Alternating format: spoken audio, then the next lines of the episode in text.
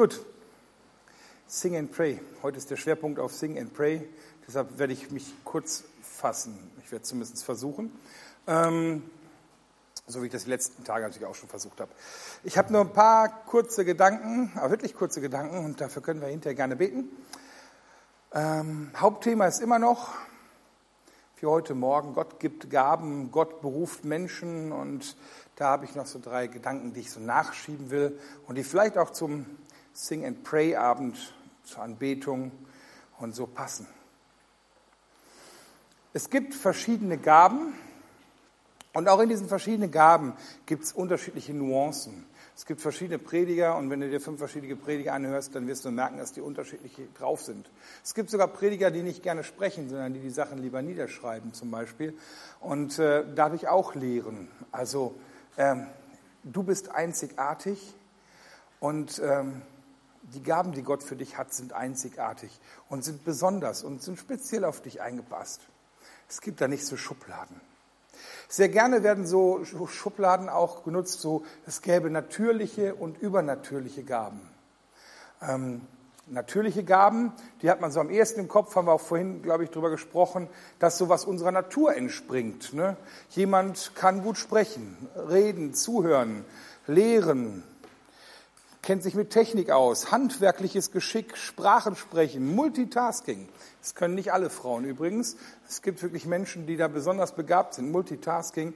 Ähm, wenn ihr einen Job sucht als Multitasker, ist für euch Flutlotse ein sehr, sehr guter Job. Ähm, musizieren, Sport, Gastfreundschaft, empathisch sein, analytisches Denken kann auch nicht jeder. Kreativität, Menschenführung und vieles, vieles mehr gibt es da. Das sind so natürliche Gaben. Und natürlich gibt es da noch viel mehr.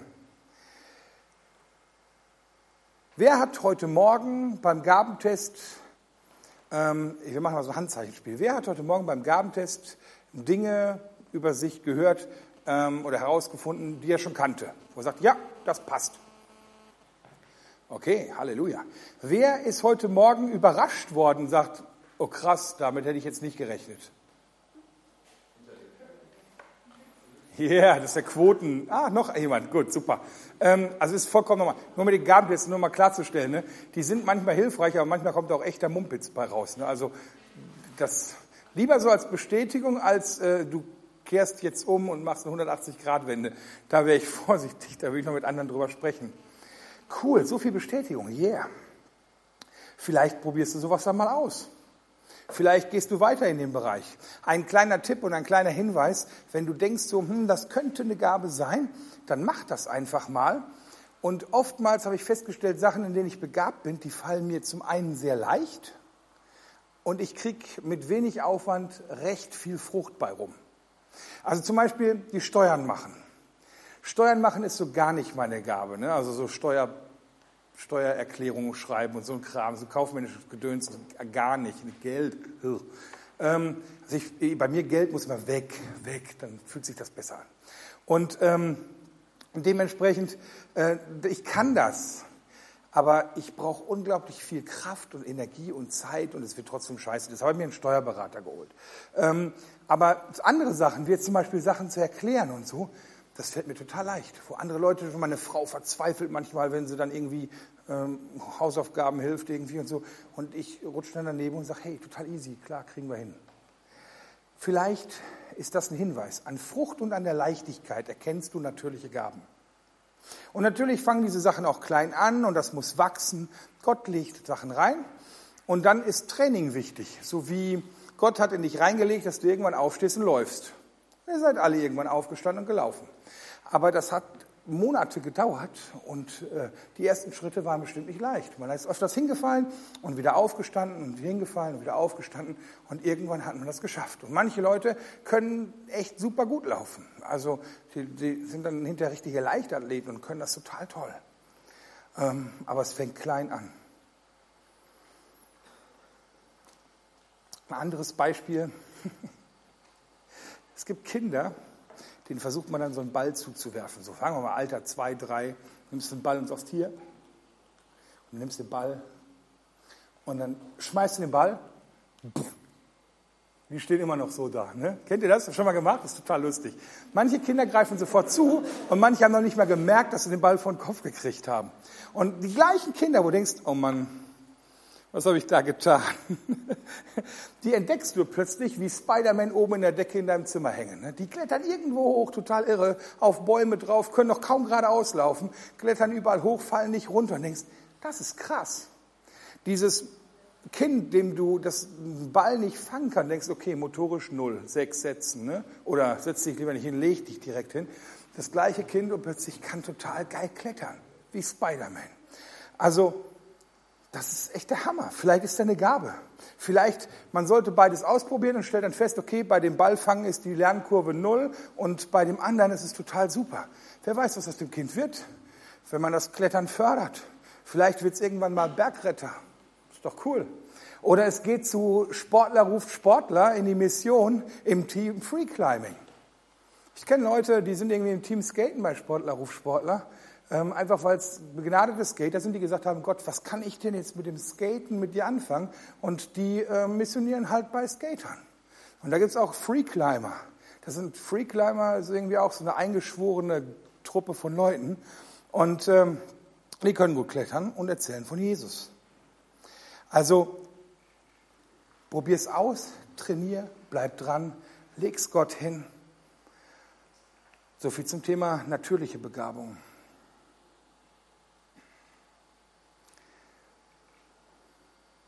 Ein zweiter Gedanke.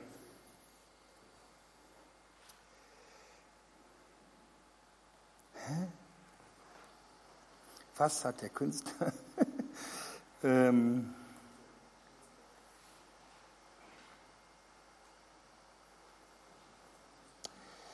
Ja, okay. Ähm, ich habe mir da Notizen gemacht und da war ich kurz umnachtet, schätze ich. Ähm,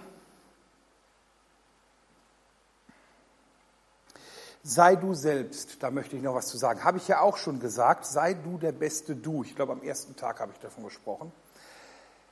Dann sagen manche Leute, ja, aber ich würde lieber gerne was anderes können. Ich würde lieber gerne was anderes ausprobieren. Und die verbiegen sich. Bei mir in der Hotline rufen manchmal Leute an und die nennen mir einen Dimmer. Ich habe mir hier einen Dimmer gekauft. Und mit diesem Dimmer, so ein Dimmer, mit dem man hier das Licht hoch und runter dimmt, ne, so ein Schalter da, sowas baut unsere Firma, drückst du drauf, wird heller, wird dunkler. Das ist für Lichtdimmer. Ne? Es gibt auch welche zum Drehen oder zum Draufdrücken. Ich habe mir einen Dimmer gekauft und ich möchte jetzt mit diesem Dimmer die Waschmaschine heißer und kälter stellen, weil der Regler da drin kaputt gegangen ist. Ähm, wie schließe ich denn das an? Ist kein Witz. Ja, aber dann sage ich dann, also tut mir leid, aber es ist ein Lichtdimmer. Dimmer, Licht, Licht, nicht Waschmaschine, Regelung, Elektrik. Sie können das doch nicht da einbauen, Mensch. Sie sind doch gar kein Elektriker. Oder für die Heizung. Ich würde gerne meine Raumtemperatur damit regeln. Ja, aber dafür gibt es Raumtemperaturregler, doch keine Dimmer. Also sagen die Leute, ja, warum nicht? Das muss doch gehen, hoch, runter, ist da nur ein, da ist doch nur ein Widerstand drin oder irgendwie sowas. Und dann schlage ich die Bedienungsanleitung auf und sage, wir lesen jetzt gemeinsam bestimmungsgemäßer Gebrauch. Ist meistens ganz vorne. Und dann bestimmungsgemäßer Gebrauch. Also was ist die Bestimmung von dem Ding? Licht dimmen. Klar soweit. Und dann sehen die Leute das meistens ein und stellen fest, okay, der Entwickler hatte einen Plan mit dem Gerät und das, was ich damit machen möchte, funktioniert einfach nicht. Es klappt nicht. So ist es auch bei dir. Es fühlt sich richtig gut an, wenn es zu dir passt. Und ich glaube, manchmal würde man gerne besonders geistliche Dienste machen. Was ist so, es gibt so, man unterteilt das oft so in geistliche und ungeistliche Dienste. Pastor sein, Missionar, Lobpreiser und Anbeter, Prediger. Was gibt's noch? Ja, das sind so geistliche Dienste, die fallen einem sofort ein. Mönch. Und dann gibt's Hausmeister, Thekenteam, Mitarbeiter, Leute im Putzteam. Oh, Putzteam. Ist das jetzt geistlich? Das andere ist ungeistlich? Die einen würde ich zum Gebetsabend einladen und die anderen eher zur Putzparty. Ne? So, welcher Dienst ist jetzt besonders? Welcher Dienst ist irgendwie heiliger? Und so irgendwo in einem drin, wenn der Herr jetzt sagt, ich würde gerne das und das mit dir machen, ist man doch oft gerne so versucht zu sagen, echt, sowas? ich hatte irgendwie doch was anderes erwartet. Und wenn es dir so irgendwann mal geht oder du sowas denkst, dann merk dir eins, es gibt keine Unterteilung zwischen geistlich und nicht geistlich. Es gibt es nicht. Denkt an das Bild mit den Organen im Körper wo Paulus, haben wir, habt ihr in der Gruppenarbeit gehabt, wo Paulus sagt, so gerade die scheinbar schwächeren und unwichtigeren Glieder, Körperteile, sind besonders notwendig. Und die Körperteile, die wir verstecken möchten, die kleiden wir mit umso größerer Sorgfalt. Wir verbergen manche Körperteile besonders sorgfältig von den Blicken anderer. Und also so, es gibt so die Sachen, die man eher versteckt und die anderen sagt, aber es ist alles wichtig, es ist alles nötig und Gott hat dafür gesorgt, dass die besondere Ehre bekommen. Es gibt kein geistlich und kein nicht geistlich. Stellt euch zum Beispiel so einen Mönch vor. Wenn ich gedacht habe, so, boah, Mönche sind so total geistliche Typen, ne? Was macht denn so ein Mönch den ganzen Tag? Er betet natürlich in regelmäßigen Abständen, aber das solltet ihr auch. Er preist den Herrn, das solltet ihr auch. Und er steht auf, sehr früh, fängt an zu arbeiten, meistens irgendwelche Sachen da in seinem Kloster, Hausmeistertätigkeiten, Handwerkstätigkeiten in einer Werkstatt oder geht aufs Feld oder macht ganz profane Dinge. Hausarbeit kommt dann auch noch dran. Und natürlich versucht er parallel den Fokus auf den Herrn zu richten, aber ey, Beten statt Netflix tut uns allen gut. Also ein Mönch macht eigentlich nichts anderes wie ein normaler Handwerker auch. Nur, dass er vielleicht in der Gemeinschaft mit verschiedenen Handwerkern zusammenlebt und die tragen coole Klamotten und die beten halt regelmäßig. Es gab mal einen Mönch, Bruder Laurentius oder Brother Lawrence nennen die Amis den, aber eigentlich Bruder Laurentius, Franzose, der war immer total, der, hat, der war gerne in der Gegenwart Gottes und hat gerne gebetet und ähm, hat einfach die Gegenwart Gottes genossen und ihm ging es gut dabei. Und äh, der hatte immer richtig Freude im Herzen. Und der hat sich am liebsten die niedrigen Tätigkeiten im Kloster gegeben lassen, so wie Fegen und den Abwasch machen und so, weil er sagt, bei diesen hochgeistlichen Sachen, so, so Bücher wälzen und übersetzen und so, da muss ich mich so konzentrieren und ich will eigentlich viel lieber beten. Und oh, hatte der seinen Spaß, wenn er den Abwasch von allen gemacht hat und es gibt Bilder, wo der Typ dargestellt wird als freudenstrahlender, geistlich total erfüllter Typ, der den Abwasch macht und Leute kommen und gucken ihm dabei zu, weil das so ein heiliger Moment ist, dem Mann beim Abwasch zuzusehen. Es gibt kein heilig, kein geistlich und kein ungeistlich. Eine Putzfrau macht den Dreck von anderen Leuten weg. Aber ganz ehrlich, das, was hängen bleibt in einem ersten Gemeindebesuch, das ist definitiv ein beschissenes Klo. So jemand kommt nie wieder. Haben, es gibt Studien, die haben festgestellt, dass wenn die Temperatur im Gottesdienstraum viel zu kalt oder viel zu heiß ist, überlegen sich die Leute, ob sie wiederkommen. Nicht irgendwie, oh, da war aber irgendwie coole Musik oder so. Nein, das zugekackte Klo, was nicht richtig sauber gemacht ist, das stößt die Leute ab. Also ist doch die Putzfrau total wichtig, oder? Und wenn die Gott mit dabei hat in ihrer Sache, ist es ein hochgeistlicher Dienst. Ich, was mache ich? Ich berate wegen Dimmern und Steckdosen. Das sind Luxusprobleme. Wofür brauchst du einen Dimmer? Ey? Vor 100 Jahren gab es auch kein Dimmer. Licht an, Licht aus, fertig, geht doch nicht kaputt. Aber wenn freitagsabends um 18 Uhr bei mir ein Elektriker anruft, der sich den ganzen Tag den Arsch aufgerissen hat und der kriegt so eine Baustelle nicht fertig, weil irgendein Produkt nicht so richtig will, und der will einfach nur nach Hause. Der hat so einen Hals und der ruft bei mir an und freut sich, dass freitagsabends um 18 Uhr noch einer da ist. Und montags muss er schon auf die nächste Baustelle und sein Wochenende sieht er so gerade vorbeisausen. Dann kann ich Frieden stiften. Dann kann dem Typen sagen, hey, wir kriegen das hin. Und glauben Sie mir, ich mache nicht Feierabend, bevor wir das nicht zusammen hingekriegt haben. Und dann helfe ich dem und dann hat er gute Laune, wenn der auflegt, lässt sich die Unterschrift geben und mit quietschen Reifen vom Hof. Und das ist ein total geistlicher Dienst. Ich lade Gott ein, in solchen Gesprächen dabei zu sein, dass der Mensch Frieden spürt. Der weiß nicht, dass das Gott ist, meistens vermute ich. Ich sage auch nicht, grüß Gott am Ende des Gesprächs oder so, aber ich glaube, da kann Gott dabei sein. Das ist genauso geistlich wie das, was ich jetzt hier mache, predigen. Also es gibt kein geistlich oder ungeistlich, okay? Es gibt keine gute oder schlechte Gabe. Es sind Gaben. Und jetzt noch einen letzten und sehr wichtigen Gedanken, den ich unbedingt weitergeben soll. Habe ich die letzten Jahre auch schon immer mal wieder so angedeutet, so ganz vorsichtig. Und auch heute werde ich versuchen, wieder Nägel mit Köpfen zu machen, aber natürlich auch die Vorsicht zu wahren. Es gibt nicht nur natürliche Gaben, sondern es gibt auch übernatürliche Gaben. Und auch die sind nicht besser oder schlechter, die sind nichts Besonderes oder sowas. Das ist nicht irgendwie die Krone oder so, sondern es ist halt einfach nur eine zusätzliche Gabe, die der Heilige Geist gibt, damit die Gemeinde erbaut wird. 1. Korinther 12 ab Vers 4. Paulus schreibt, nun gibt es verschiedene geistliche Gaben, aber es, gibt, es ist ein und derselbe Heilige Geist, der sie zuteilt. In der Gemeinde gibt es verschiedene Aufgaben, aber es ist ein und derselbe Herr, dem wir dienen. Gott wirkt auf verschiedene Weise in unserem Leben, aber es ist immer derselbe Gott, der, uns, der in uns allen wirkt. Merkt ihr, ist eigentlich genau das, was ich eigentlich gerade schon gesagt habe. Warum habe ich das nicht einfach nur vorgelesen? Jedem von uns wird eine geistliche Gabe zum Nutzen der ganzen Gemeinde gegeben.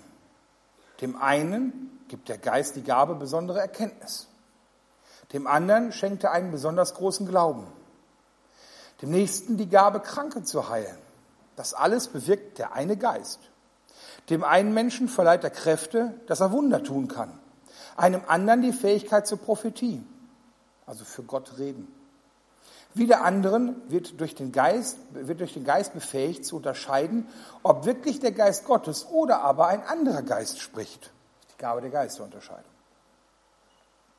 Und dem einen gibt, er Geist, gibt der Geist die Gabe, in anderen Sprachen zu sprechen, während ein Nächster während er einen Nächsten befähigt, das Gesagte auszulegen. Dies alles bewirkt aber ein und derselbe Heilige Geist, indem er seine Gaben zuteilt und alleine entscheidet, welche Gabe jeder Einzelne erhält. Es gibt diese übernatürlichen Gaben noch zusätzlich als Paket obendrauf, als wir nennen es Geistesgaben oder Gnadengaben ist eigentlich das richtige Wort. Das sind Geschenke Gottes, die wir nicht verdient haben, aber die er gerne gibt. Vom Heiligen Geist, das sind so Pakete, die er mitnimmt. Er bringt die Frucht mit, der Heilige Geist, die Frucht des Geistes, Frieden, Geduld. Ich habe gerade einen Blackout. Freude und Liebe, Halleluja. Da waren noch ein paar, ne? Der nächste Kollege hat einen Blackout, weiß, fällt noch wenigstens einer. Es gibt viele davon. ich reiche das nach, okay? Ich reiche das nach. Ähm, wie peinlich. Und es gibt Geistesgaben, Geschenke, die einfach uns noch erbauen sollen. Und die gibt es auch heute noch.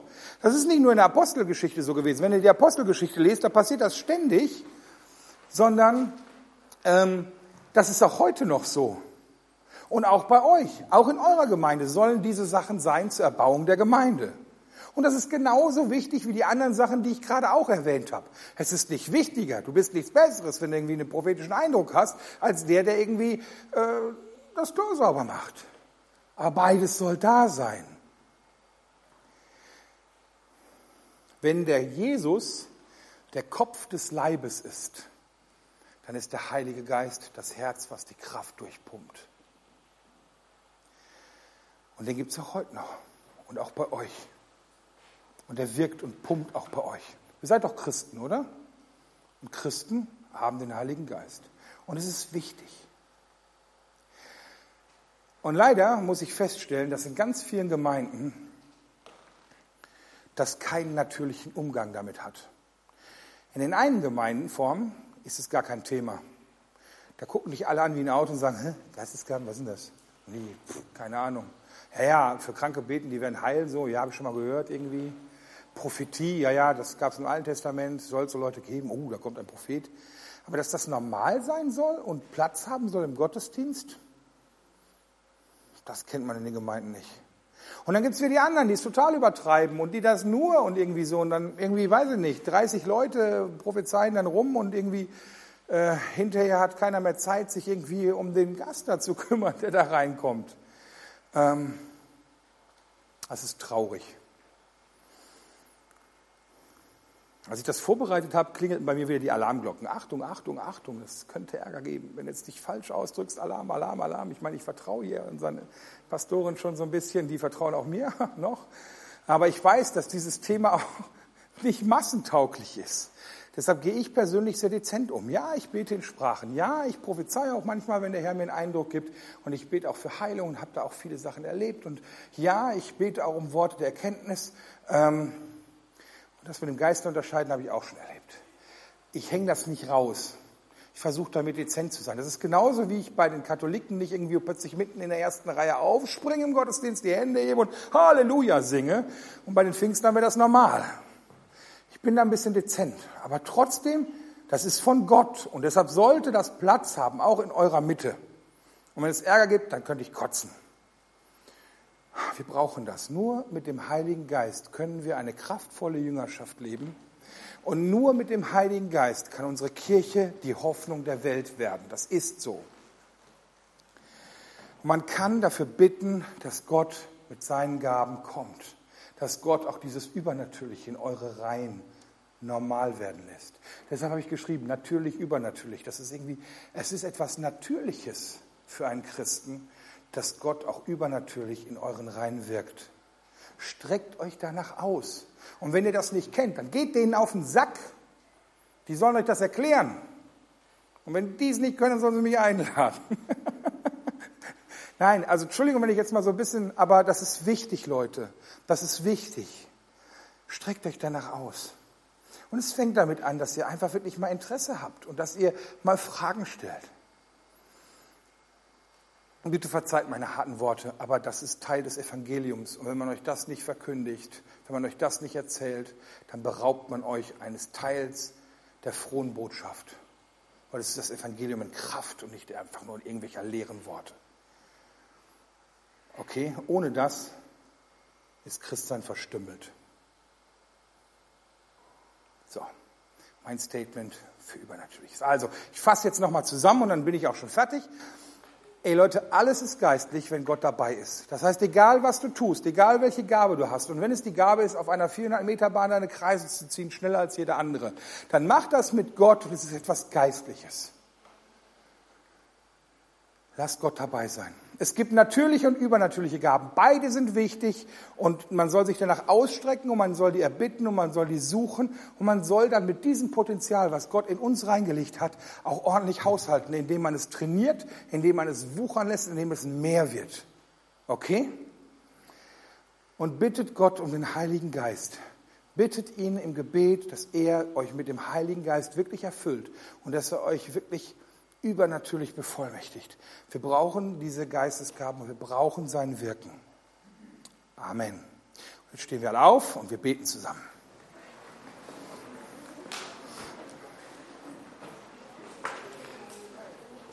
Ha, endlich mal welche, die stehen, das finde ich gut. Können auch gleich stehen bleiben.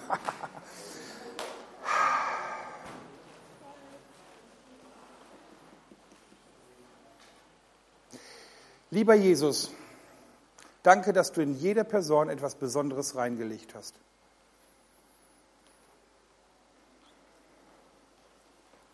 Bitte nimm ein Werten weg. Alles von dir ist kostbar und gut.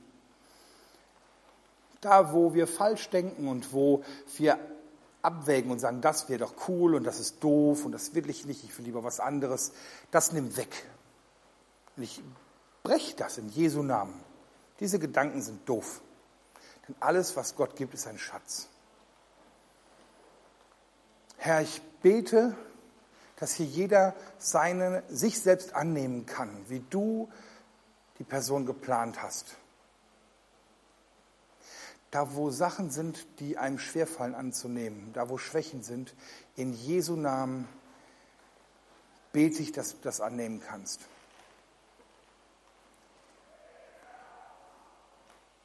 Und ich bete, ich bitte um Gnade, Herr, dass in diesem Kirchenkreis, in diesen Gemeinden, in diesen jungen Menschen dein Geist heftig und herrlich weht, so dass es Leute mitnimmt und nicht abstößt, so dass es angenehm ist und dass es hilfreich ist und dass es sammelt und nicht zerstreut. Aber Herr, deine Kraft soll durch die Reihen wehen. Deine Kraft soll in unserem Leben wehen. Deine Kraft soll in unseren Gemeinden wehen. Beantworte du Fragen, die sich stellen. Schenkt Mut auszuprobieren. Und ich bete für eine, einen Schutzraum, dass hier jeder seine Gaben auch vorsichtig ausprobieren kann, ohne Angst haben zu müssen, auf die Schnauze zu fliegen. Ich bete für den restlichen Abend. Heiliger Geist, ich lade dich ein, dass du kommst, dass du unsere Herzen berührst, dass du uns zum Vater ziehst.